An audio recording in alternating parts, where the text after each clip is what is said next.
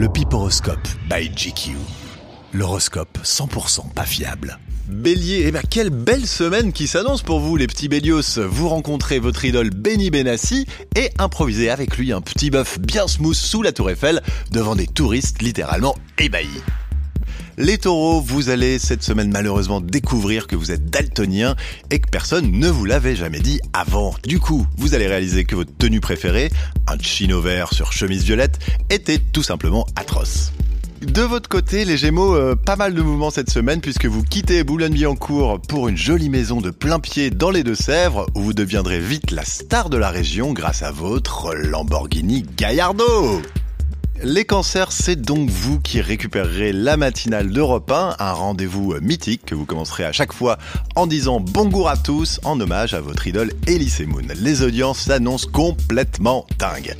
Les lions, vous allez enfin réaliser votre rêve en vous lançant dans le cinéma. Premier projet, un biopic de Bruno Solo qui devrait sans nul doute faire un carton absolu. Reste plus qu'à convaincre Denis Podalides d'accepter le premier rôle.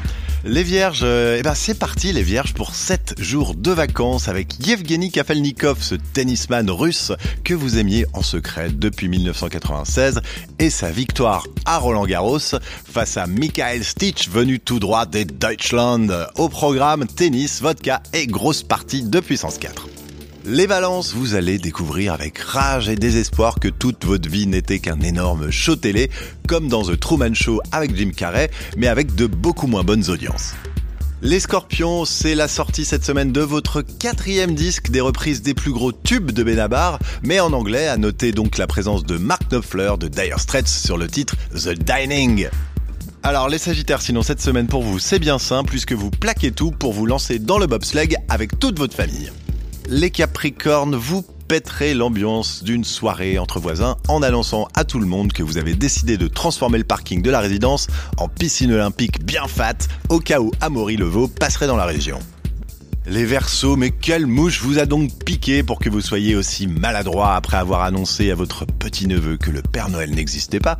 Vous expliquerez à votre pote Jérôme que vous détestez les maisons Kaufmann. Pour rappel, Jérôme vit lui-même dans une maison Kaufmann depuis 24 ans avec sa femme Agnès.